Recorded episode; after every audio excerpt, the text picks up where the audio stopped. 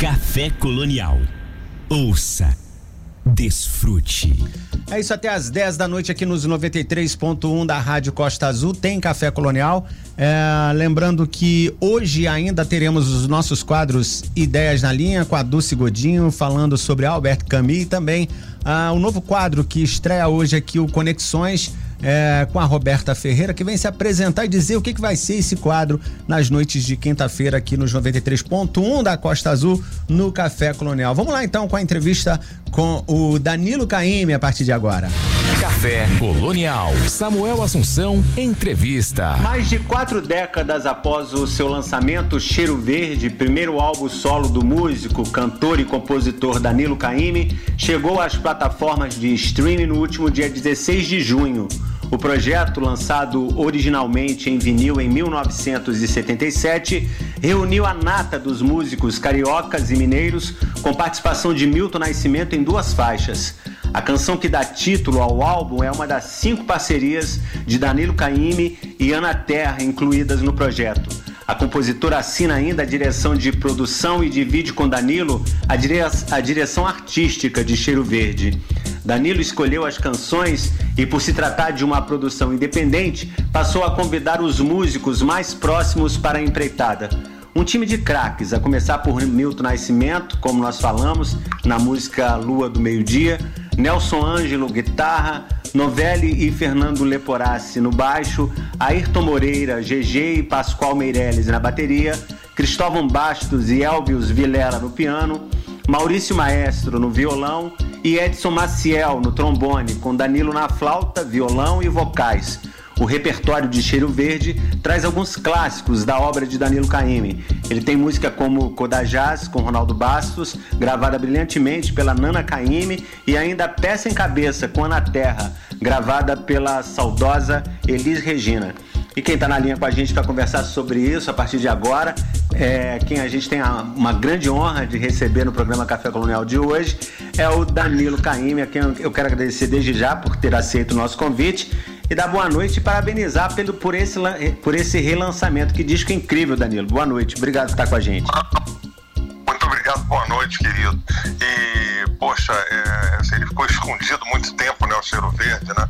Sim. E graças a Deus a gente está lançando agora nessas plataformas, porque é, é, muito importante, porque o disco fica meio atemporal, não, é, essas playlists não são datadas, então isso é muito importante desse ambiente novo, moderno, da, da digital que a gente vive, né? Sim. E e foi uma, uma iniciativa assim de, de na época de 77 Sim. eu fui o segundo disco de, de, de, produção independente não que, tem, que o Antônio Adolfo tenha feito o primeiro disco de produção independente ele fez nessa, nessa época né, nesse contexto Sim. eu fui o e ele foi muito generoso, porque ele passou a lista de todos os vendedores rádios pelo Brasil inteiro. E era porque a gente tinha que ter habilidade com nota fiscal também, né? Três dias, naquele negócio todo. É, vender direto para o lojista. Eu, foi bastante interessante.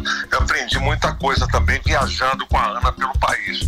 Mas eu agradeço muito ao Antônio Adolfo a realização desse disco e a colaboração também do, dos músicos da, que ah, trabalhavam comigo também muito tempo nessa época aí do, dos anos Gran, 70. Grandes nomes, né, Danilo? É, eu comecei, eu comecei o, o, programa, a entrevista, antes da gente começar a conversar, eu já toquei a música que dá nome ao disco, Cheiro Verde. É, e a próxima que nós vamos é, tocar é Lua de Meio-Dia. Essa que tem a participação do Milton Nascimento. Que nome de participação, né? Pois é, foi porque a, a, o Milton um amigo de, de, longa data, porque no primeiro disco que ele gravou, me lembro que era uma, era uma fábrica chamada Godil, a gravadora, e foi com Luiz Essa e com orquestra, né? Com orquestra não, Luiz Essa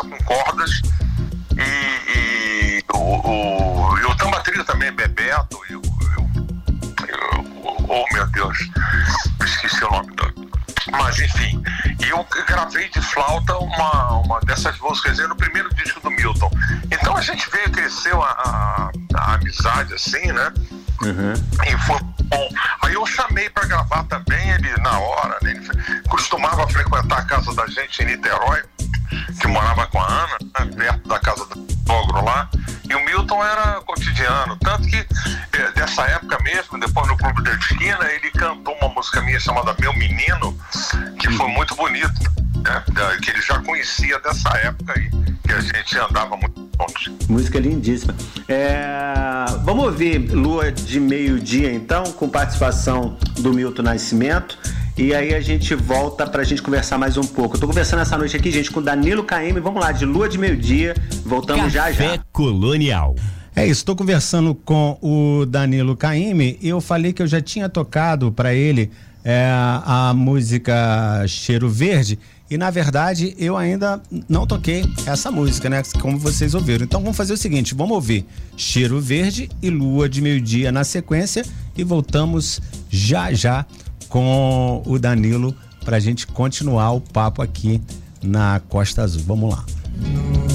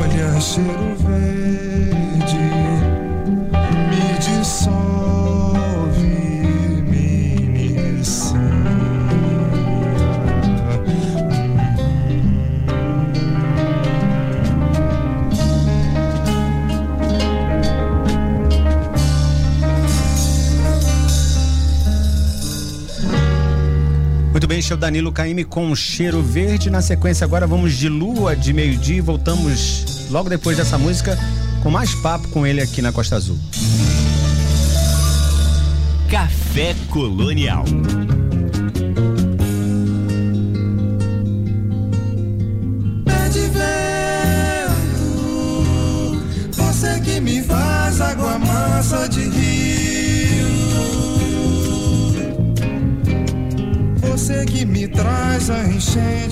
see.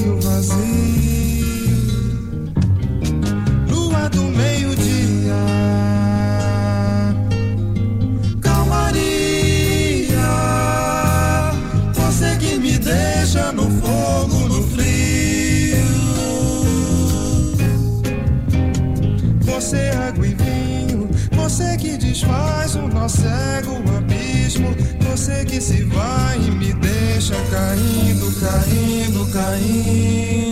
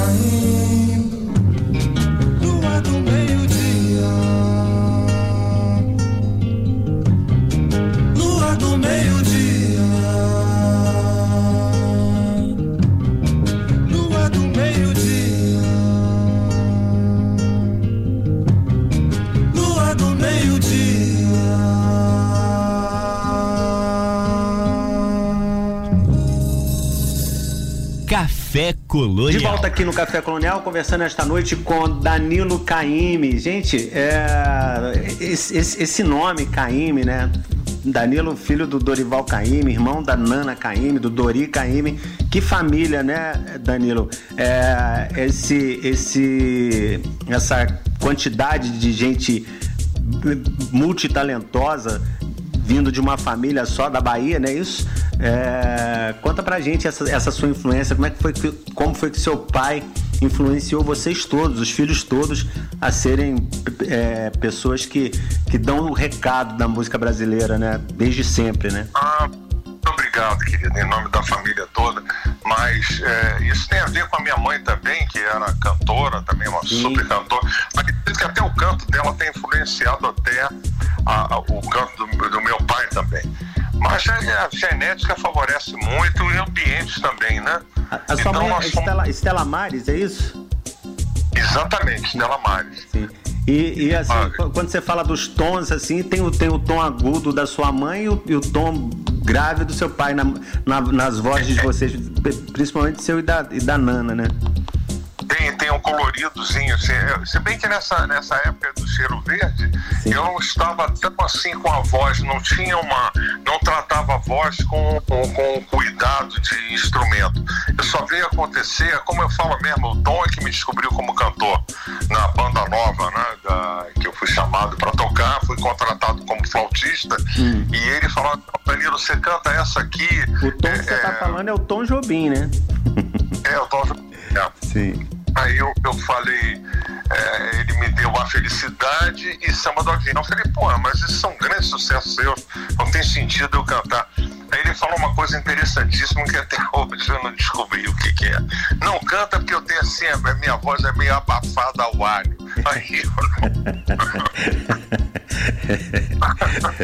Mas, mas tem mesmo esse fator genético, né? Já, já eu pego mais um pouquinho agudo, mas a minha voz foi colocada. Esse é o meu primeiro disco, minha primeira experiência em, em álbum, em, né?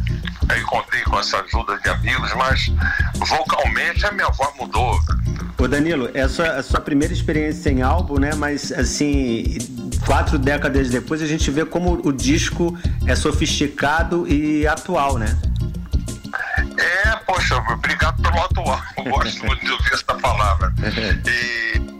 E eu sempre sou muito assim, progressista né, das, coisas que penso, né? E, e ousado também, como meu pai era.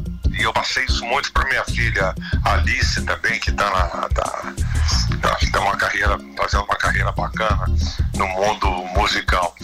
Mas enfim, é, é, essa genética favoreceu o ambiente. Nós tínhamos em casa, papai trazia da, da exemplo, da, da Odeon, que era a gravadora dele, trazer discos. E a gente teve também uma, uma pinacoteca muito boa, era muito amigo de pintores também, e uma, é, de escritores. Então a gente convivia com muita gente, João Gilberto em casa, e, e Baden Powell, todos iam visitar o papai, assim, era muito bacana. Então, mas naturalmente a coisa foi acontecendo, né? E, e foi aprimorando nos filhos, né? Você vê que a Nana é uma cantora, eu acho das melhores cantoras que eu conheço, né? Tudo que ela canta. Meu irmão, um arranjador, né? um cantor fabuloso. Né? E é bacana, eu, eu fico muito feliz com isso, muito mesmo. É, mineiro, a próxima música que nós vamos ouvir, esse coração mineiro que você fala é da Estela Mares? da sua mãe, não? Ah, não, por acaso ela gostava muito, mas é, é essa maleta do Ronaldo Bastos, né? Sim. Acho que de certa maneira tem a ver com ela, porque ela gostava muito disso, né? É, vão por aí, levando o coração mineiro. E ela ficou amigo, né, amiga dessa, dessas pessoas, todas frequentavam a minha casa, principalmente é, aos que depois vieram se tornar o, o, famoso Clube da Esquina, né, que frequentavam muito essa cobertura que a gente morava lá em Copacabana. Nossa, Clube da Esquina, Milton Nascimento, Toninho Horta, Beto Guerra, é. galera toda, né? Fernando Brandt. Fernando Brandt.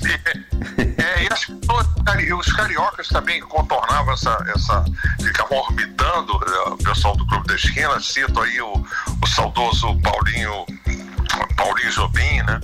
É, o próprio Ronaldo Bastos, Sim. o flautista Paulo Guimarães, é, o Maurício Maestro. Então, todo mundo ali ficava naquele mesmo, é, mesmo círculo. A gente gravava no disco, todos eram músicos de estúdio, gravavam em, em, vários discos importantes dos anos 70. Às vezes eu brinco que se os caras deletarem alguma coisa do tudo que eu gravei nos anos 70 de outros discos, de outras pessoas, né, eu, eu ia dar um para a música popular brasileira. Mas a sua eu mãe era, Só para tirar dúvida, sua mãe era mineira mesmo ou eu falei besteira? Não, mineira, mineira, mineira. É. De São Pedro do Piquiri, zona da mata. É. Minha conterrânea, também sou mineiro.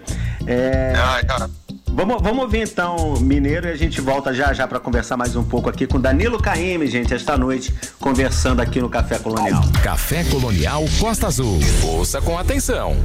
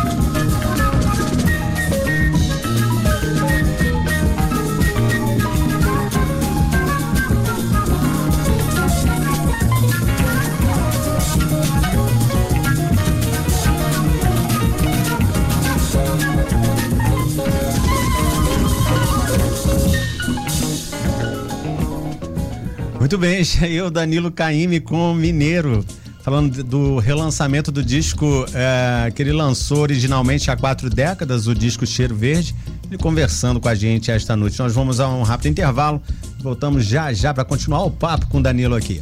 Costa Azul. Voltamos. Pode vir. A Universidade Wyden chegou em Angra com um novo polo digital e excelente localização. São cursos de graduação a partir de R$ 99,00 e pós-graduação com bolsas exclusivas durante todo o curso. Ofertas especiais para transferências e servidores públicos. Venha conhecer o Polo Wyden no Frade, Rua João Bruno 272. Matricule-se e tenha acesso a todos os benefícios de ser um aluno Wyden, como portal de vagas, Clube do Aluno, Vestibular, Enem e Segunda Graduação. Ligue 2433620220 ou acesse widen.br. A Scami Soluções Elétricas está no Brasil. Sua linha de materiais elétricos diversificada contempla setores robustos como portos, siderúrgicas e mineradoras. Referência mundial no setor, com mais de 60 anos no mercado, a Scami é a escolha certa na área dos equipamentos eletrônicos. Com distribuição para todo o Brasil, a Scami está em Atibaia, São Paulo. Entre em contato pelo telefone 11 98 797 2989 ou acesse scame.com. Equilíbrio Fisioterapia Verome, a sua clínica multidisciplinar, especializada em estética e depilação a laser, fisioterapia, RPG, pilates, fonoaudiologia, psicologia, psicanálise, acupuntura, neuro e psicopedagogia. Atendemos plano de saúde e particular. Dispomos dos melhores equipamentos e profissionais da região. Venha nos conhecer. Rua da Paz, número 10, na Verome, em Angra dos Reis. E atenção ouvintes, a Clínica Equilíbrio Fisioterapia Verome está disponibilizando uma sessão gratuita de depilação a laser. É só ligar e agendar. 24 3361 0919. Uma, uma. Quer uma boa? Surpresa! Costa Azul. Hum, garantia de musicão. 93,1. Costa Azul. Costa Azul 9 e 50. Café Colonial. Samuel Assunção, entrevista. Muito bem, de volta aqui ao estúdio, conversando com o Danilo Caime esta noite. Ele que está falando sobre o relançamento do disco Cheiro Verde, de 40 anos atrás, mas que é um disco lindíssimo. A gente está ouvindo aí músicas incríveis desse, desse álbum. Danilo, eu queria é, é, sair um pouquinho do Cheiro Verde para ir para uma das músicas que deve ser uma das mais cantadas e conhecidas da música brasileira, que é a sua, que é a sua música, Andança. É, que eu acho que Paulinho Tapajós, com você, né? É. E, e, e, e eu ouvi dizer que essa música foi composta na casa da Beth Carvalho, com vocês cantando, cantarolando, saiu andanças. Foi isso que aconteceu? Foi, foi sim, é verdade. Ela morava no Leblon ali, se não me engano, é, na Dias Ferreira, né? E foi na casa dela mesmo. E o, é, eu gozado de todos os arquitetos, né? Porque eu era estudante de arquitetura na época. Você, e de mon- você chegou a se formar em arquitetura? Não, não, foi até o quinto ano, mas quando eu peguei aquele 68 meio trágico, né? De, depois virou o AI-5 e deu problema. Mexeram muito nas estruturas da, das faculdades. Foi um ano muito difícil, né? Bom e ruim, né? Bom por causa das músicas, Mas- mas, chegou uma época que a coisa inverteu. E o Paulinho Tapajós era meu colega de turma na Faculdade de Arquitetura e Urbanismo do Rio de Janeiro. Aí, sabe, era, era bacana, mas a tendência musical já, já, já se manifestava, porque dentro do armário dos caninhos lá da, da faculdade já tinha sempre um violão, uma flauta. Isso meu, régua, ter violão e flauta, né? Que legal. E é, aí a gente, aí surgiu Andança. E essa música, é, eu, eu vi até você falando que é, numa, entrevista que ela tem o, o- como se fosse, é, ela tem a síndrome da Joana Dark, adora uma fogueira. Eu mesmo falou isso, ela pode ver uma fogueira, rainha do acampamento, né? Não tem, que- não tem que não cante, né, junto o, refrão, né, dessa música, né? É, é, é muito bacana, ela vai percorrendo essa. Vai fazer 55 anos, né? E eu tô até fazendo um trabalho sobre isso agora. É, no meu próximo álbum, é, eu tô, tenho que fazer alguma. Está terminando, né? As vozes estão prontas e tudo, mas é sobre essa época de, do Festival de 67 da Record até é, 68, 69 por aí. E pego algumas coisas, eu cantei o que, eu, o que era bom, o que eu gostava, né? de, de, de eu gostaria de gravar. E foi o que aconteceu. E você ganhou o festival, né, da, da Record com a, com a andança, né?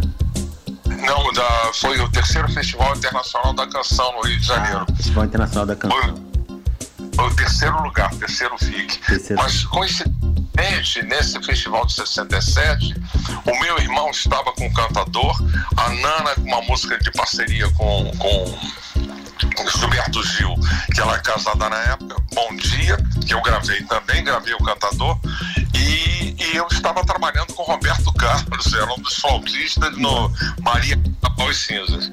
Que legal. O Roberto foi, pô, foi super bacana, super generoso, era muito gozado que a gente estava de smoking, fazer aqueles programas de, da Jovem Guarda, ele cantava as músicas, todo mundo mini saia, o cacete, e Smoking, era muito gozado. Essa, muito essa sua ligação, eu adoro, eu adoro Maria Carnaval e Cinza, acho, acho essa música incrível. É, eu tava dando uma olhada na sua discografia e vi que você cantou, que você gravou que é dele do Erasmo, é, Côncavo e o Convexo, também ficou muito bonito na sua voz. É, também ficou bacana. Eu acho que foi uma produção do Sullivan, né? Que, que é uma época esse disco ficou muito bonito também e me deu a oportunidade de conhecer outros músicos no, no Rio de Janeiro que eu não conhecia e pessoas que trabalharam com o Tim Maia. Será um, é, um, é um universo muito bonito. O Brasil tem uma tem uma é muito sólido na, na questão de, de, de músicos e da capacidade, ainda mais hoje em dia, assim, as pessoas são muito preparadas. Né? Eu vejo aqui, eu tô em Curitiba, os músicos daqui são muito bons. Né? Você tá morando em Como no Brasil, Curitiba agora, né? Você mora em Curitiba. Eu tô, sim, estou há uns cinco anos aqui. Cinco anos. É, vamos ouvir então Andança com a Danilo Caymmi e a sua filha, com a Alice Caymmi. A, a- a gravação que eu escolhi tá vocês dois aí cantando. Isso foi do meu DVD. Isso, vamos, vamos ouvir e a gente volta já já para continuar o papo aqui com o Danilo. Vamos lá. Café Colonial.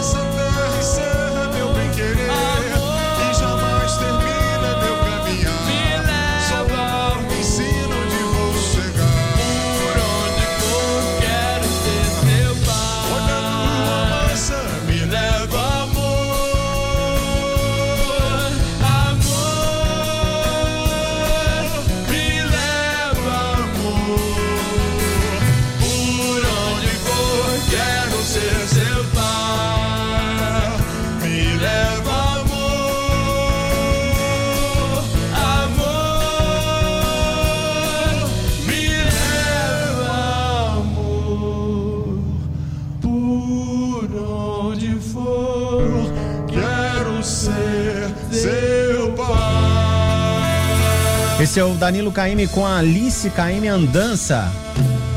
E é com Danilo que nós estamos conversando esta noite. Café Colonial. Ouça.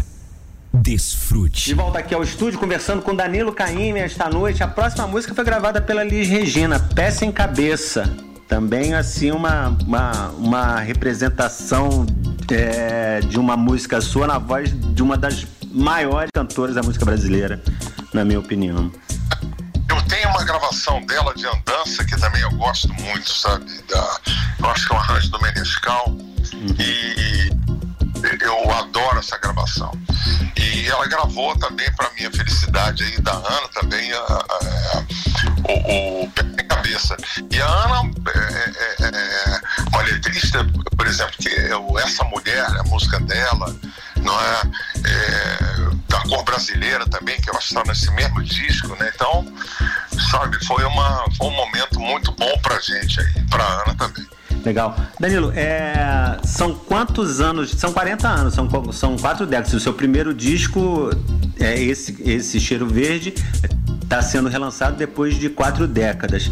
É, mas antes você já tinha esses trabalhos é, com outros músicos, né? Isso dá o quê? Quantos anos no total de carreira como músico? Olha, carreira você pode botar aí quando eu comecei a trabalhar com Edu Lobo, não é?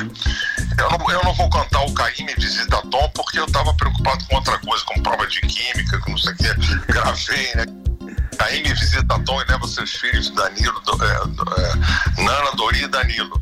Então, um disco de 1964, 60, não sei.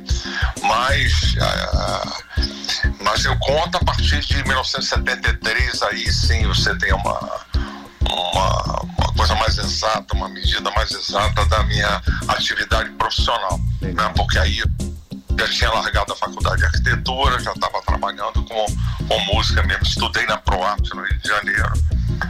Tive grandes professores, flautista Odete Ernest Dias, é, é, Felício Wang, são pessoas que me formaram assim. Ô Danilo, e a flauta? Como é que surgiu na sua vida? Além da música, né, claro, a- a- o- os, os pais cantores, mas a flauta surgiu como? Como é que veio o instrumento? É, meu pai trouxe da. eh, Acho que é uma loja que tem até hoje, guitarra de prata, na, na Rua do Ouvidor, se não me engano, no Rio de Janeiro. E ele trouxe uma flautinha Bock. A partir daí comecei a tocar, gostei. Aí fui pedindo flauta, ele trazia. Aí trouxe uma flauta transversa, até que a minha mãe comprou uma flauta Orsi num- numa importadora dessa. Eu fiquei maluco assim quando eu vi uma flauta. Aí foi, foi naturalmente foi andando, né? Estudei com o professor Siqueira, estudo assim quando eu tinha 14, 15 anos. Na mesma época que eu gravei aí esse disco do, do Tom, que eu conheci o Tom, né? Que eu fiquei fascinado. Acho tão moderno, tão bonito, né? Beleza, então, é, Danilo, vamos ouvir peça em cabeça. A gente volta já aí pra, pra ir pro final do papo aqui com o Danilo Carlinhos. Vamos lá. Café Colonial.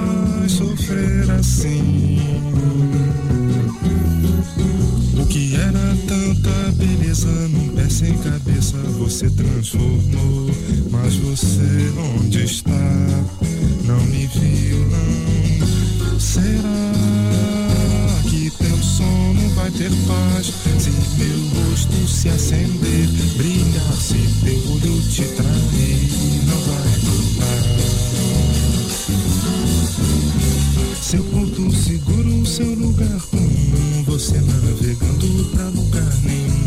Quem sabe de tudo não sabe seu fim.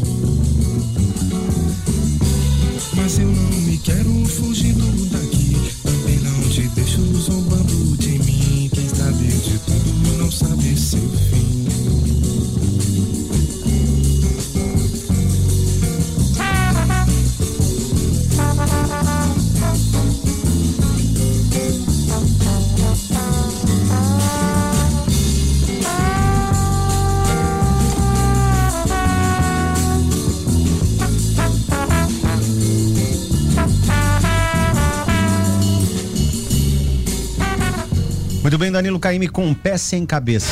Café Colonial. Samuel Assunção, entrevista. Muito bem, estou de volta aqui no Café Colonial, conversando esta noite com Danilo Caime, apresentando pra gente o disco Cheiro Verde. É, Danilo, eu deixei para terminar o papo Codajás, que é uma música que eu adoro e sempre gostei muito, sempre ouvindo com a Nana Caime. E a sua, sua gravação também é, é lindíssima no disco Cheiro Verde. É, a Nana Caymmi, para mim, é uma das, como você falou também, é uma das maiores cantoras brasileiras. Assim, a- a- o tom, o timbre da voz dela é uma é um, é um timbre maravilhoso, é uma delícia de se ouvir. É, e quando a ficou lindo também na sua voz. E é sua, né? Aí, obrigado. A, a Nana é uma intérprete, poxa, a- o que ela trabalha, o- a escolha do repertório, é tudo exato, né? Não tem uma, uma coisa que você possa, ah, mas tá mais ou menos, não tá.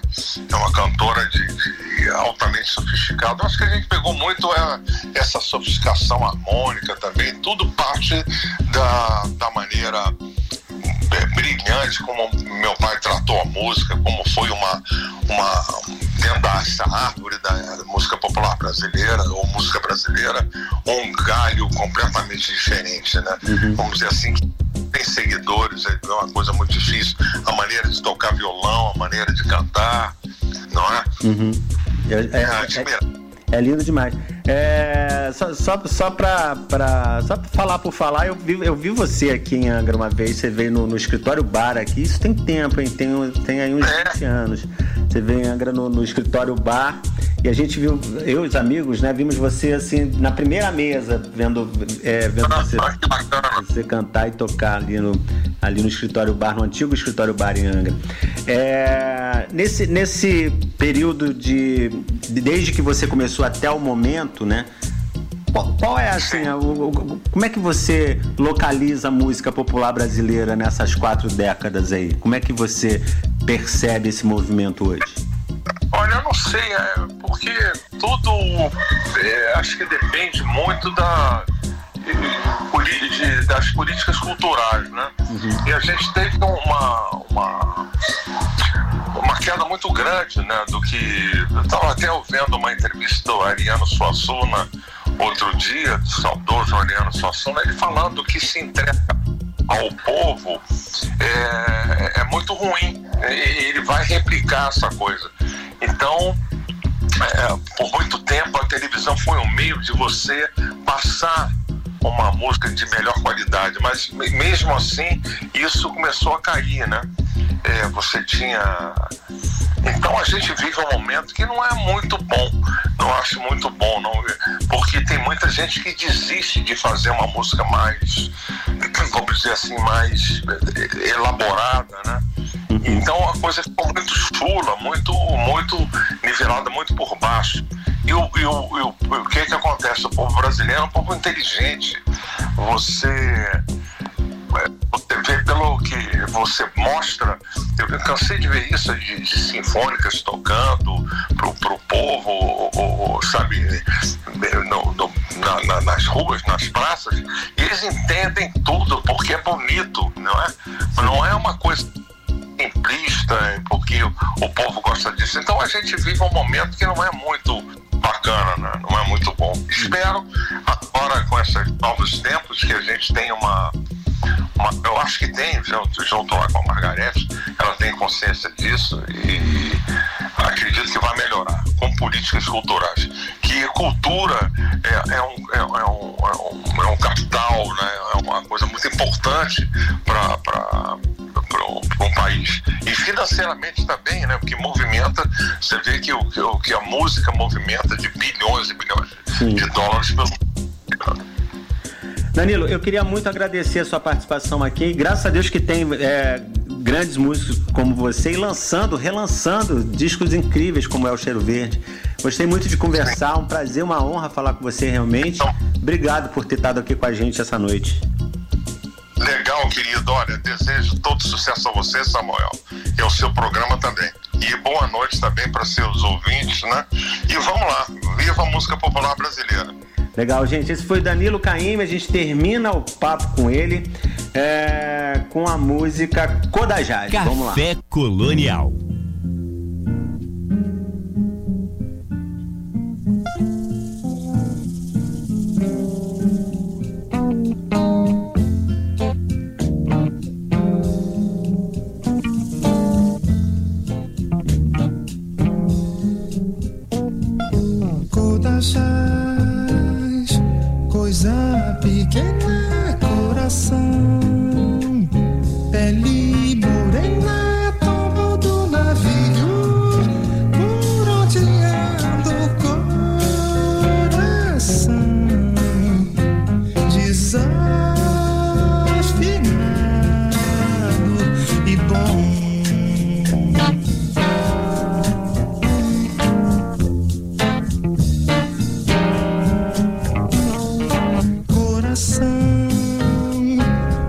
Café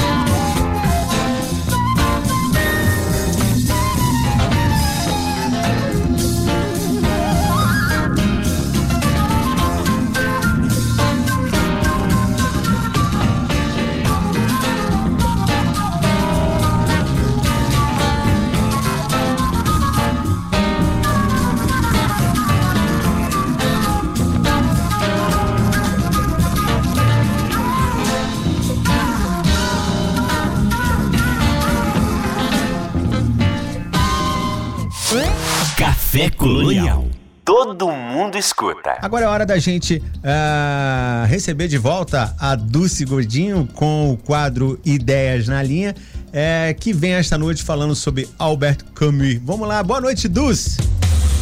Participação especial no Café Colonial Costa Azul. Boa noite, Samuel. Boa noite aos amigos ouvintes leitores. Que alegria voltar ao quadro Ideias na Linha no seu programa.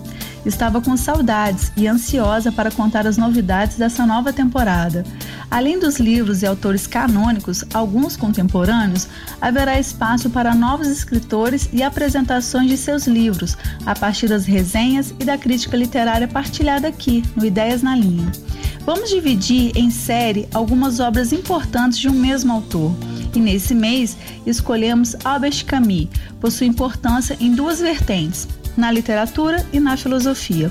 Porém, o próprio Camus não gostava do rótulo de filósofo e se considerava um escritor. Ficou bastante conhecido por trazer reflexões existencialistas em suas publicações.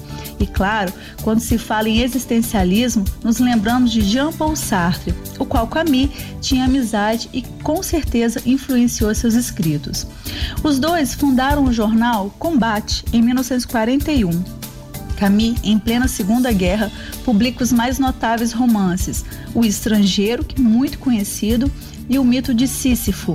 Livros que iremos resenhar durante este mês, aos quais são importantes para entendermos a ideia criada como conceito do absurdo da existência humana, mostrando ao público a condição dos homens frente às variadas provações da vida, chamado pela crítica como estética do absurdo teve uma vida bastante difícil. Ele perdeu o pai cedo, teve tuberculose, viveu a Segunda Guerra Mundial e morreu num acidente de automóvel em 1960. Kierkegaard também influenciou Camus e o primeiro afirmava que a angústia é o cerne da existência humana. Ela é a disposição do espírito diante da liberdade de escolhas. Nessa noite, iremos falar do romance A Queda, que considerei sendo uma boa escolha para iniciar a leitura de Camus. Ele publicou essa obra em 1956, ironizando a convicção de que a humanidade é má. Foi premiado com o Nobel de Literatura pelas reflexões dos conflitos humanos presentes em seu texto. Este livro em especial, ele foi lido e teve leituras compartilhadas através de um clube ou uma reunião de leitores que fizemos aos quais também preciso agradecer, uma vez que a partir de dois encontros eu pude sentir a recepção de variados e experientes leitores e suas análises. De antemão, percebi que sim, realmente a leitura de Camus é densa e intensa, mas precisamente nesse livro escolhido. Eu agradeço aos escritores Maria Fernanda, Hélida Maria, ao Luiz Jardim, ao professor Jonas e outros que trocaram ideias a respeito. Esse recorte foi muito bom para que eu possa, de certa forma, trazer uma resenha bem prática e degustável, para que os ouvintes leitores sintam interesse no livro. Bom, o romance é um monólogo, o que já considero bastante agradável, uma vez que me faz realmente participar da obra. Seja porque a voz fala para mim, seja porque me transfiro rapidamente para o personagem. Durante uma conversa em um bar chamado México City, um bar que é frequentado por exilados e deserdados do mundo moderno, já nas primeiras páginas há uma apresentação que leio. Abrem aspas. Mas permita que me apresente. Jean-Baptiste Clemence, seu criado. É um prazer conhecê-lo, sem dúvida deve ser um homem de negócios, não é? Mais ou menos? Excelente resposta. É também judiciosa. Estamos apenas mais ou menos em todas as coisas. Fecham aspas. Também, já de início, fazemos as referências com passagens bíblicas, não só pelo nome do personagem, a que lembramos claramente de João Batista, que, segundo os estudos de Jaime Larissa de Souza, é o duplo de João Batista bíblico, profeta que clama no deserto contra a corrupção e a desonestidade. João Batiste é o homem subterrâneo do século XX que clama, no subsolo dos desertos modernos, a derrocada da humanidade. E é o mesmo do conceito subjetivo da humanidade, esse valor que o próprio indivíduo humano deu a si mesmo com o fim de tornar-se superior aos outros seres. Esse estudo de Aine de Souza foi bastante interessante para eu entender essa relação do duplo que Camus vai fazendo ao longo de sua, de sua obra A Queda, mas também de outras passagens. Há também umas outras menções, como a história do pecado original, a queda de Satanás e os sofrimentos humanos de Cristo. Assim, também como na página 137, eu leio um pequeno fragmento. Abrem aspas. Ah, meu caro, para quem está só, sem Deus e sem Senhor, o peso dos dias é terrível. É preciso, portanto, escolher um senhor, já que Deus não está mais em moda. Fecham aspas. Por menores, o personagem não só reflete em seu discurso sobre si mesmo e por isso também sobre a sociedade, como traz esse caráter niilista, que seria essa experiência da perda de sentido e de valor por parte de nossos valores. E por falar em valores, o Clemence sempre retrata suas virtudes num atravessamento quase amoral, uma vez que nos dá até uma certa vontade de rir sobre tamanha qualidade que ressalta sobre si mesmo, escondendo talvez duas situações nessa minha leitura cruciais para o desenrolar desse pensamento tão centrado em si mesmo, que seriam o suicídio de uma jovem no Rio, a qual ele passa e não consegue salvar, não consegue ter nenhuma reação. Um episódio de briga de trânsito, que ele também se sentia superior a, como aquele que faria algo acontecer e, no entanto, ele leva um soco e fica a se questionar sobre a sua função, todo o episódio dessa briga é, corriqueira, quase corriqueira de trânsito. Eu leio um fragmento do episódio da lembrança da jovem, que começa assim: abrem aspas. Compreendi então, sem revolta, como nos resignamos a uma ideia cuja verdade se conhece há muito tempo, que aquele grito que anos antes havia retinido sobre o Sena, atrás de mim, não tinha cessado, levado pelo rio pelas águas da Mancha, de caminhar pelo mundo, através da extensão ilimitada do oceano, e que o encontrara Compreendi também que ele continuaria a esperar-me sobre os mares e os rios, por toda a parte, enfim, onde encontrasse a água amarga do meu batismo. Fecham aspas. Ou seja, a lembrança desse episódio sempre o marcou e sempre o marcará por toda a sua vida. Clemência se intitula Juiz Penitente e, e não elabora mais sobre isso. É também um ex-advogado e cabe ao leitor ir definindo essas, essas nomenclaturas que ele se intitula. Sabemos que o narrador atesta a culpabilidade do ser. Ele atenuava, segundo ele, em causas nobres e que o satisfaziam bastante. Acompanhamos um personagem bastante egocêntrico, mesmo entendendo que há nele uma grande culpa culpa a que todos nós sentimos em maior ou menor escala, mas é justamente tal sentido que Clemence vem nos dizer. A queda pode ser simbolizada por diversas maneiras, como a queda da jovem no Rio Sena, a da nossa sociedade, a do homem que sempre se sentirá culpado, a queda da divindade. Bom, de uma maneira clara, o narrador entende que não é necessário de Deus para criar a culpa nem para castigar. E esse livro é daqueles que não se lê numa linha sem marcar os excertos, e sem dúvida é um livro de um escritor que vale muito a pena ler e conhecer. Nessa temática sobre a condição humana, é sempre muito bom ler para nos ajudar a refletir até mesmo sobre os nossos próprios tempos. E antes de finalizar, eu quero dar as boas-vindas à querida Roberta Ferreira com seu quadro Conexões. Roberta, além de excelente e comprometida profissional, escritora agora de best-seller, a qual temos muita satisfação de termos comentado sobre o livro dela aqui, no quadro e no programa, que foi o Mulheres que Transformam Mulheres. Roberta, sem dúvida, tem esse carisma e esse poder de transformação e de conexão. Parabéns pelo quadro que já é um sucesso. A você e aos ouvintes, ao Samuel, dedico esse texto de Luiz Jardim, já agradecendo ao Luiz pelo apoio ao quadro, o poema A Rede, que leio. Minha rede vai ao fundo para pegar o meu peixe. Não há nada neste mundo que me faça que eu te deixe. Quando a rede cai no mar, o peixe já sai correndo para tentar escapar, mas acaba se prendendo. O pescador faz a rede para exercer seu labor. E a rede faz do peixe o peixe do pescador. Se a rede não pega o peixe, peixe ri do pescador, mas se ela faz seu trabalho, o riso é do pescador. Quando joguei minha rede, me tornei teu pescador e logo me vi envolvido nas tramas do teu amor. Que sejamos essa rede de apoio que pesca o alimento juntos e que se envolve com as mãos firmes segurando essas tramas lançadas ao mar da vida, da comunicação, da arte e da cultura. Muito obrigado, um abraço a todos. Café Colonial.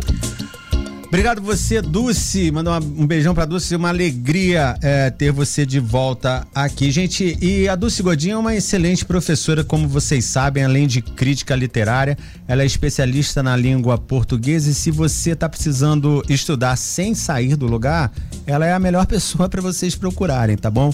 Ela tem mais de 10 anos de experiência é, na área.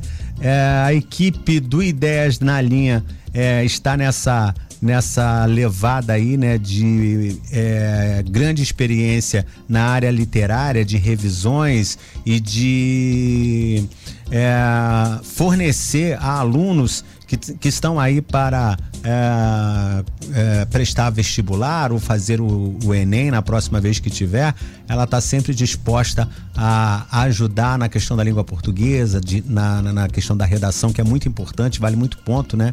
Nos vestibulares e no Enem.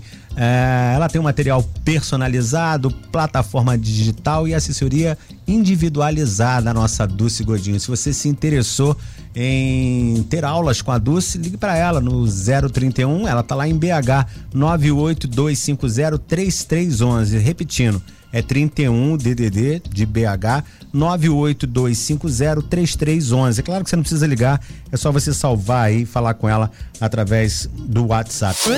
Café Colonial todo mundo escuta. E uh, a gente hoje, como eu falei desde o início, né? Uh, temos uma, uma uh, estreia no programa de hoje que é o quadro Conexões. Ah, o quadro Conexões vai ser comandado pela psicopedagoga Roberta Ferreira. Conheci a Roberta é, por conta do livro Mulheres que Transformam Mulheres. A Dulce falou, falei também isso lá no início é, do programa. O livro virou um best-seller. Ela, com outras 29 mulheres, fizeram 31 artigos. Nós falamos bastante disso aqui, destrinchamos o livro aqui durante vários programas, três meses nós falamos sobre ele aqui na Costa Azul, aqui no Café Colonial. E o livro hoje é um best-seller. A, Roberta foi uma das primeiras, foi a primeira, na verdade, que veio aqui no estúdio conversar com a gente. Ela foi a única que veio no estúdio, porque as outras são todas de fora. Então a gente falou pelo, pelo WhatsApp ou pela, pelo estúdio online, né? E ela me falou, Samuel, eu adoro rádio, tenho muita vontade de fazer rádio, sou apaixonada por esse ambiente, né? E agora nas férias a gente sempre fica pensando no que fazer de novo, né, para balançar o programa, para agitar. Eu falei, pô, eu, e eu gostei da forma como a Roberta se comunica, ela fala muito bem, é, ela já tem uma, uma ação é, no Instagram, onde ela tem esse, esse quadro Conexões por lá. E quando eu falei com ela, ela, ela sugeriu, ela me falou que já tinha esse trabalho. Eu falei, então vamos continuar com o nome Conexões, que já é conhecido no Instagram, né? No Instagram dela, no, no, no público dela vai ser conhecida a partir de agora também aqui nos 93.1 da Rádio Costa Azul no Café Colonial. Queria agradecer muito a Roberta por ter é, aceito o convite de fazer parte aqui do nosso programa. Adorei é, conhecer quando eu a conheci e agora trabalhando junto também está sendo muito é, divertido. Roberta arregaçou as mangas, trouxe patrocinadores para o programa, isso, isso, foi muito legal.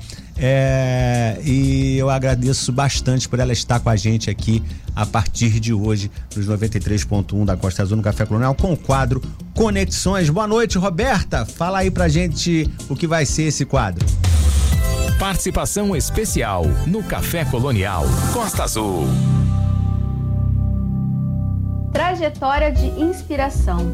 Hoje é noite de estreia do quadro Conexões aqui no programa Café Colonial e nele você vai conhecer a história da menina de Aldeia da Prata que virou uma escritora best-seller. Boa noite, Samuel. Boa noite também para você, ouvinte do programa Café Colonial da Rádio Costa Azul FM. Sejam muito bem-vindos ao quadro Conexões. Eu sou Roberta Ferreira e nesse primeiro episódio eu vou contar para você um pouco da minha trajetória. E nela você vai conhecer as pessoas que foram inspiração para o surgimento desse quadro. Tudo começou em uma cidade muito simples onde eu tive a oportunidade de conhecer pessoas inspiradoras. Eu nasci em São Gonçalo e morei grande parte da minha vida na cidade de Itaboraí, em um bairro chamado Aldeia da Prata. Ainda na infância, eu percebi o poder que as palavras e os exemplos têm para transformar vidas. Tenho muitas lembranças daquela época, mas algumas precisam de um certo destaque, pois vão ajudar você a entender um pouco mais sobre esse episódio. Meus pais, Paulo e Zenilda, tiveram uma vida muito simples. Ambos eram filhos de agricultores e, devido às dificuldades daquela época, não puderam dar continuidade aos seus estudos. Após casados, eles trabalharam muito e, na medida em que tinham melhores condições, proporcionaram ao meu irmão Robson e a mim uma estrutura educacional de qualidade. Eu tive uma professora particular que me dava aulas em casa e, por causa disso, eu fui para a escola já sabendo ler, escrever e contar. Isso fez com que eu pudesse me destacar em sala de aula. Naquela época, as escolas eram muito distantes. Não existia transporte escolar, fazendo com que tivéssemos que ir à escola a pé, enfrentando todo tipo de dificuldades. Mas apesar disso, eu adorava ir para a escola e tive meus professores como meus grandes exemplos. Estudei em escolas públicas durante grande parte da minha vida, mas meu segundo grau, conhecido atualmente como ensino médio, foi em uma escola particular. Na época, eu fiz o curso técnico em processamento de dados, também conhecido como técnico em informática. E foi por estudar em uma escola particular que eu comecei também a empreender, vendendo sanduíche natural para os meus colegas e professores e assim ajudar a pagar as mensalidades e passagens de ônibus. Terminei o ensino médio com 19 anos e logo em seguida comecei a trabalhar, deixando o sonho da faculdade de lado. Comecei então a trilhar a minha carreira profissional. Passei por diversas empresas e áreas de atuação. Dez anos se passaram. Trabalhei, estudei, fiz vários cursos: manutenção de computadores, administração, datilografia, departamento pessoal e até um curso técnico em informática. Até encontrar o pré-vestibular social da Universidade Federal Fluminense em Niterói, um projeto chamado Oficina do Saber, que não só me ajudou a decidir qual faculdade eu queria fazer, como me mostrou também novos caminhos para desenvolver projetos culturais. Em 2010, passei para a Faculdade de Pedagogia, em um dos projetos do governo federal que, na época, tinha uma proposta de ampliação do acesso ao ensino superior, levando as grandes universidades para cidades do interior. Foi assim que cheguei em Angra dos Reis, de mala, colchonete na mão, sem casa, alojamento estudantil, enfim. Mergulhei de cabeça no sonho de fazer uma faculdade. Logo no dia da matrícula, eu conheci pessoas que estavam passando pela mesma situação que eu. Pessoas que tinham vindo de outras cidades para morar e estudar em Angra dos Reis. E assim decidimos organizar uma república estudantil, ali mesmo, enquanto andávamos pelas ruas de Jacuecanga procurando uma casa para alugar. Confesso para você, ouvinte, que morar em uma república é desafiador, mas ao mesmo tempo é um momento de muita troca e aprendizado. Eu sou muito grata às meninas que moraram comigo. Continuando, consegui passar para a faculdade e concluir a graduação. Fui a primeira pessoa da, da minha família a ter um diploma, um sonho que por muito tempo parecia impossível devido à precariedade do local onde eu vivia. Hoje sou pedagoga, formada pela UF, Universidade Federal Fluminense do Instituto de Educação de Angra dos Reis, mais conhecido como IEAR-UF. Trabalhei em algumas escolas da região e participei de projetos que me levaram a conhecer as necessidades de aprendizagem de crianças, adolescentes, jovens, adultos e até mesmo idosos. Isso fez com que eu decidisse fazer uma pós-graduação em psicopedagogia clínica e institucional uma área de atuação ainda pouco conhecida, que desempenha um papel fundamental no apoio ao processo de aprendizagem, ajudando pessoas a desenvolverem suas habilidades, superarem as suas dificuldades e alcançarem seu potencial máximo no contexto educacional e profissional. Assim que eu concluí a pós-graduação, comecei a atender em consultórios de amigas que já tinham uma carreira consolidada em outras áreas de atuação, como a psicologia. Paralelamente ao atendimento e conhecendo mais as necessidades do mercado, eu decidi ampliar meu conhecimento com uma segunda graduação em Gestão de Recursos Humanos para dar início a novos projetos direcionados à capacitação profissional e desenvolvimento pessoal. A minha atuação profissional sempre esteve ligada ao contexto educacional e artístico, que me levou ao desenvolvimento de vários projetos nos quais a arte sempre esteve presente. Por conta disso, em 2022, eu fui convidada para participar do projeto editorial como coautora do livro que hoje é um best-seller, a obra Mulheres que Transformam Mulheres, seja protagonista da sua vida. Livro que me trouxe inúmeras conquistas, como a realização de dois eventos de lançamento, um em Itaboraí e outro aqui em Angra dos Reis, direcionado a mulheres empreendedoras. Eventos que possibilitaram a criação do quadro Conexões lá no meu Instagram. O objetivo desse quadro é trazer um pouco das vivências e experiências de pessoas incríveis que estão escrevendo uma nova história em nossa sociedade por meio de projetos sociais, culturais, da educação, da ciência e muito mais. Pessoas que mostram que nada é impossível quando se tem a oportunidade de se conectar com outras pessoas e alcançar novos horizontes. Mas quando falamos impossível, eu preciso lembrar de uma pessoa que por muitas vezes foi quem disse para mim que era possível.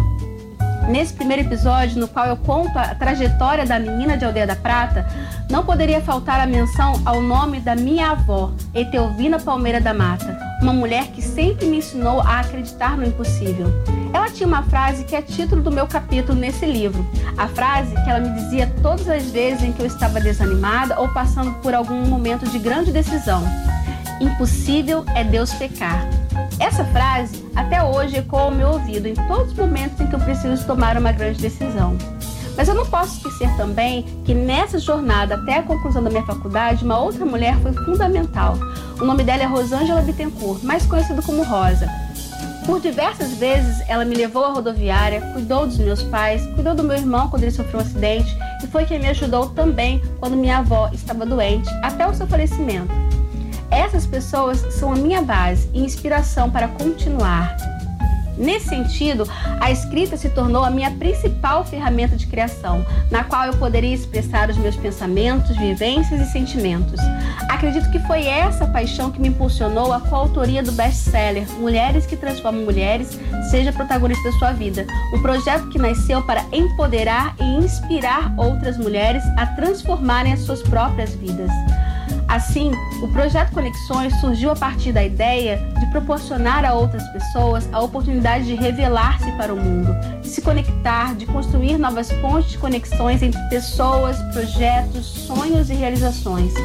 Porque assim como eu tive a oportunidade de conhecer pessoas inspiradoras ao longo da minha trajetória, talvez uma dessas histórias que eu trago no quadro Conexões seja também inspiração para sua vida. A minha história é apenas uma entre tantas outras que vêm sendo contadas no quadro Conexões, lá no meu Instagram. E aqui, agora, dentro do programa Café Colonial, toda quinta-feira na Rádio Costa Azul FM. Ter trilhado esse caminho de Aldeia da Prata até o lançamento do livro, que hoje é um best-seller, e poder contar essa história para vocês é uma oportunidade única.